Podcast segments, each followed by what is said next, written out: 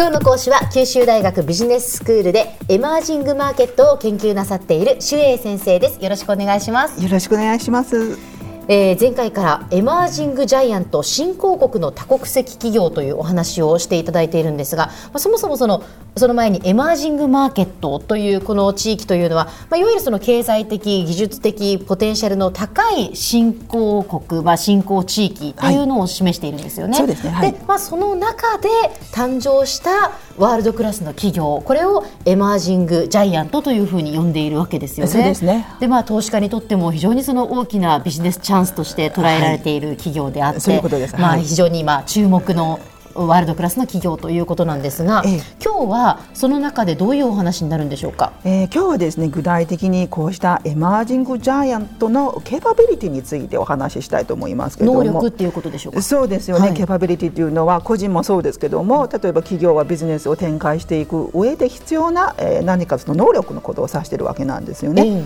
あの具体的に2つのケーパビリティを紹介したいと思います。はい、えー、まず新興国企業の,、えー、その行動指針ととして非常に優れた能力の一つとして、うん、えー、実践に基づく戦略展開する能力ですよね。はい、えー、要するに実践戦略策定再実践の良い循環に基づいて戦略を策定しそしてそれを実行していく能力のことを指しております。うん、であのこれは非常に重要なポイントですけどども、えー、要するに、えー、例えば先進国の伝統的大企業の場合ですと戦略を作る戦略作成というのは、えー、組織プロセスの一環として捉えておりまして、はい、えー、まあ、本社スタッフあるいはマネージャーたちはいかに完璧な組織を作っていくのか非常に夢中になりやすいんですね。うんえーまあ、いろんなプロセスを経て作られたものですから常に完璧を、えー、こう目指そうとしている傾向が強くで、えー、問題なのはですね、えーまあ、こうした完璧主義の一番大きな落とし穴としては、外部環境が著著しく変化しているにもかかわらず、うん。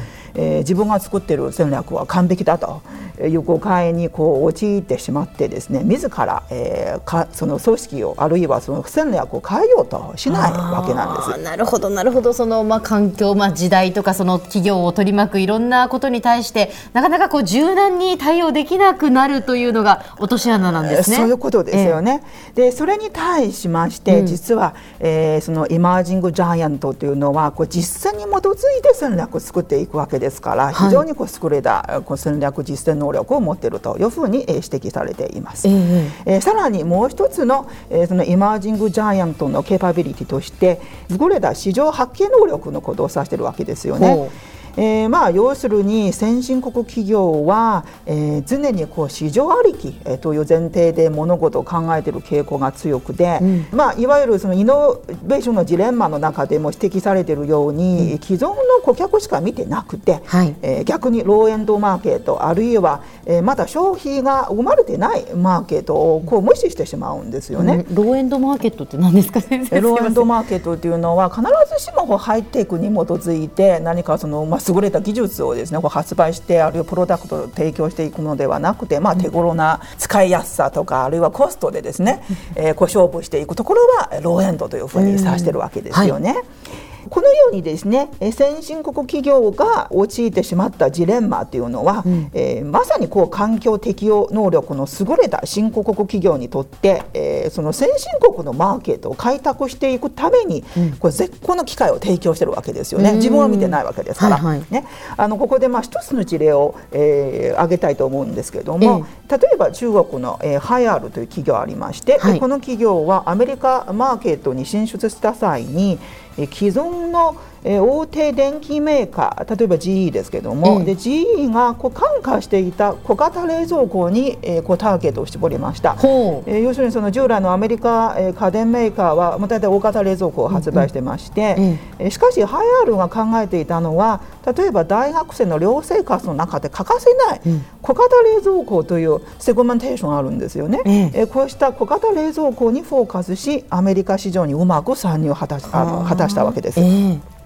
そして、えー、初期成功を収めた後に、えー、今度またその従来の大手家電メーカーが、えー、ほとんど見てなかったワインセラー用の冷蔵庫に再びこうセグメンテーションを絞り絞ったわけですよね。え要するに既存の大企業がこう無視していたニッチマーケットにこうどんどん攻めていて、えー、マーケットの拡大成長させてきたわけですけども、うん、えー、まあ、2006年にアメリカ国内の調査によるとほとんどの消費者は流行るという企業についてあまり認知していなかったんですけれども、ええー、しかし今は、えー、流行るのすべての商品はアメリカで販売されておりサウスカロライナ州で工場も持っていましてですね世界最大の白物家電メーカーまで成長しましたじゃあもうここ10年の間に一気にこうあの成長して浸透していったわけですね。そういうことですよね。ニッチマーケットの重要性をうまくこう語ってるではないかと思うんですね。はい、もう一つの事例を挙げたいと思うんですけども、例えばメキシコの、えー、モデロというビールメーカーはあるんですね。はい、えー、この、えー、まあメキシコのビールメーカーですけども、アメリカ市場にですね進出を果たした際に輸入ビールというニッチマーケットに、えー、こう焦点を絞ったわけです。うん、で輸入ビールというのは非常にこう限られたセグメンテーションですけども、通常で言うならばほとんどこのハイネケンによって、うん、独占されていたんですが、はい、えー、モデロというこうメキシコの企業ですけども、えー、コロナエクストラというですね、えー、ブランドを発売しまして、うん、大学生と、えー、メキシコからの移民に、えー、こうターゲットを絞って、えー、初期のですね、えー、新規参入を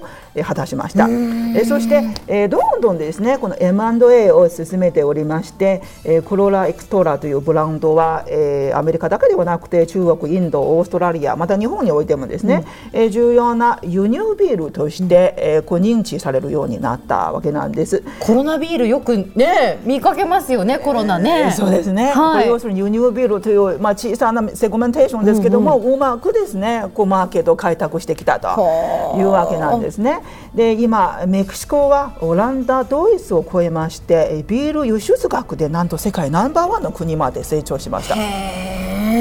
では先生今日のまとめをお願いします。はい、えー、エマージングジャイアント企業は先進国が感化しやすいニッチマーケットを発見する優れたケパビリティを持っておりさらに実践に基づいたダイナミック的に事業展開能力を持っているため今後さらに急成長を遂げていくではないかというふうに思います。はい。今日の講師は九州大学ビジネススクールでエマージングマーケットを研究なさっている周英先生でした。どうもありがとうございました。ありがとうございました